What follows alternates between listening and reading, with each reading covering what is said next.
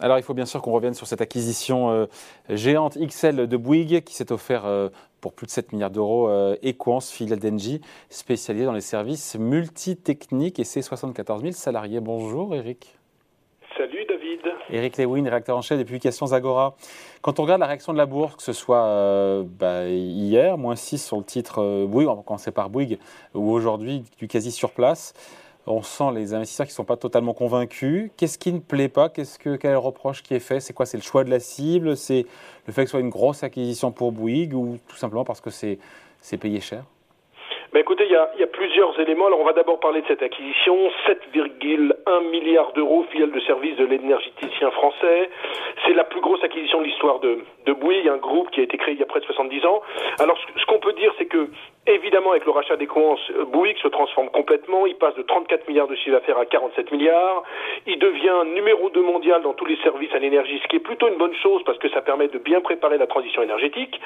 Ça, je vous ai dit l'envers du décor, le côté positif. Maintenant, le côté un petit peu négatif, c'est que c'est jugé quand même très très cher. Je vous rappelle qu'à l'origine, Engie euh, comptait récolter simplement 5 milliards. Là, ils avaient dit 5 ou 6. Ils avaient dit 5 ou 6. Ouais, enfin 5 ou 6, c'est pas 7 milliards 100, ça fait quand même, même si on prend 5,5 la médiane entre nous, David, ça fait quand même 30 à 35% de, de, de, plus. Qu'on doit dire en plus, c'est que sur les synergies, on n'en sait pas grand-chose. Et puis la grande problématique de Bouygues quand même, c'est que même si cette division devient la plus importante du groupe, le groupe est vu en bourse comme un espèce de conglomérat. Il y a pas mal d'activités. Il y a bien sûr la construction qui était la vache à lait du groupe.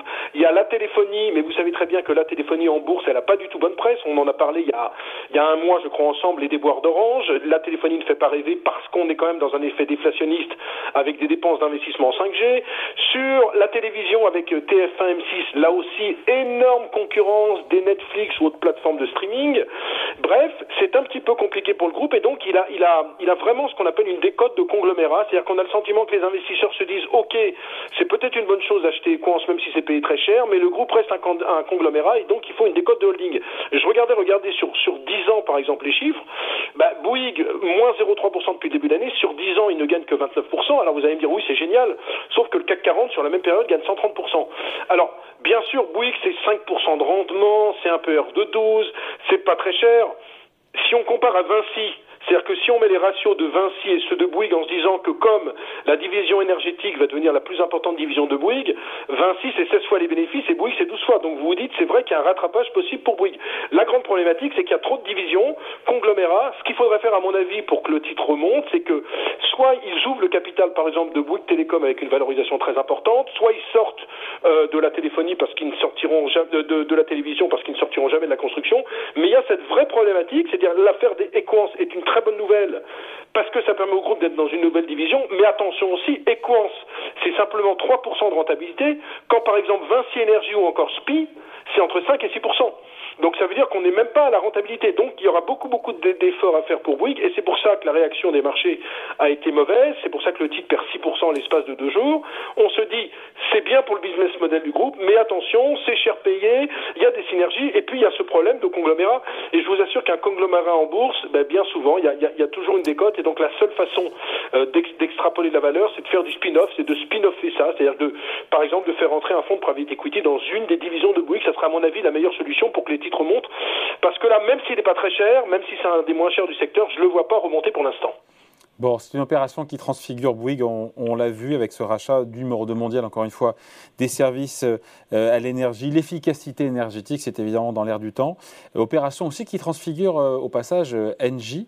Quelles conséquences? On a des syndicats qui nous disent que le démantèlement du groupe se poursuit après la sortie dans Suez. Opération qui retire 20% du chiffre d'affaires d'Engie et 40% de ses effectifs quand même. Hein.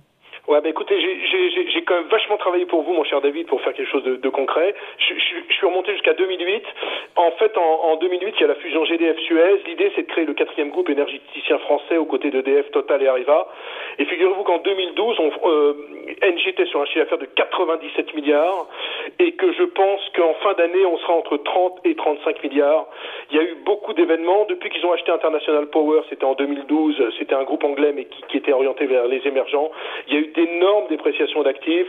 J'ai fait les calculs, 17 milliards de dépréciation 2012-2013, encore 9 milliards sur 2015. La grande problématique, c'est que le tournant des énergies renouvelables qu'a fait Engie est une bonne chose, mais ils sont très très en retard par, par rapport à Iberdrola et Enel, qui sont des groupes respectivement espagnols et italiens qui, eux, ont retrouvé leur plus haut niveau historique, alors que Engie, sur 10 ans, mon cher David, ça fait moins 36%, c'est encore pire que Bouygues. Donc il y a, y a, vraiment une grande problématique et on se demande si le groupe ne va pas carrément... Oui, s'il n'y a pas carrément quoi? Bah, ne va pas carrément être démantelé. C'est-à-dire que, restera-t-il ben, Après, euh, certains y verront un démantèlement, d'autres verront euh, que le groupe se concentre désormais sur ses grands métiers, notamment les énergies renouvelables, ah en bah accélérant là-dessus, non? Quand vous regardez Total et Patrick Pouyanné, que vous avez souvent reçu euh, sur votre plateau, je crois que Total, c'est 30 milliards d'investissements sur 10 ans pour se développer dans les renouvelables. Est-ce que NJ, parce que c'est bien de se développer dans les renouvelables, mais ça coûte beaucoup, beaucoup, beaucoup d'argent avant qu'il y ait, si vous voulez, une rentabilité. C'est-à-dire qu'on prépare l'avenir. C'est pas encore rentable. Donc ça veut dire qu'ils vont être obligés de dépenser énormément avec une rentabilité qui reste faible.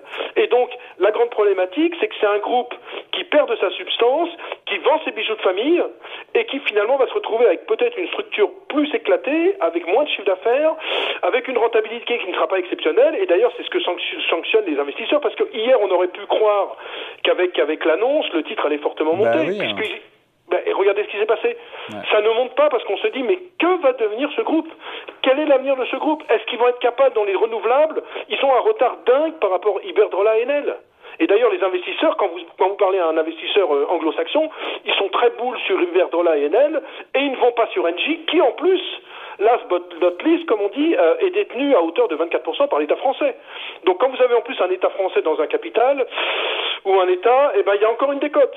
Donc, moi, je veux pas être trop noir, si vous voulez, sur, euh, sur, sur NJ, mais franchement, autant Bouygues, je me dis, il y a peut-être un truc à jouer, il y a peut-être un, allez, il y a peut-être un call à faire sur Bouygues pour jouer quand même, parce que c'est vrai que le titre n'est vraiment pas très cher. Sur NJ, euh, vu toutes les dépréciations, vu tout ce qu'on a vu en termes de management, il y a beaucoup de, zigzags. Et puis, si vous voulez, euh, la grande problématique, quand vous regardez notamment, je ne veux pas trop rentrer dans les détails, mais ce qu'on appelle l'excédent brut d'exploitation, il a chuté de 45% entre 2012 et 2020. Donc en fait, pour Engie, même si là encore c'est pas cher, 5% de rendement, PER de, de 10 à 11, ben, les investisseurs se disent, ben, on a un groupe qui est en déclin, avec en plus un, un, un investissement dans les renouvelables auquel tout le monde croit, mais qui prendra du temps, à quand la rentabilité, combien ils vont dépenser. Bref, un peu, allez, je suis un peu pas noir parce que j'ai pas envie d'être noir sur ce genre de société, mais je suis pas à l'aise avec Engie, même si au cours actuel, quand vous raisonnez en, pure value, euh, le titre est pas très cher, mais il y a encore beaucoup beaucoup à investir. Et puis je, pense que dans les renouvelables, il faut vraiment euh, mettre le turbo. Alors est-ce qu'ils en auront les moyens? À quoi sera sera des, c'est la somme qu'ils vont récolter, euh, est-ce qu'ils vont vraiment investir dans les renouvelables ou comment? Bref, il y a encore beaucoup beaucoup d'interrogations sur ce dossier. Bon, voilà, ce qui explique que vous soyez sceptique sur ce dossier. Merci beaucoup, Eric. Merci, Eric Lewin, donc rédacteur en chef des publications Zagora. Salut, Eric. Salut, David.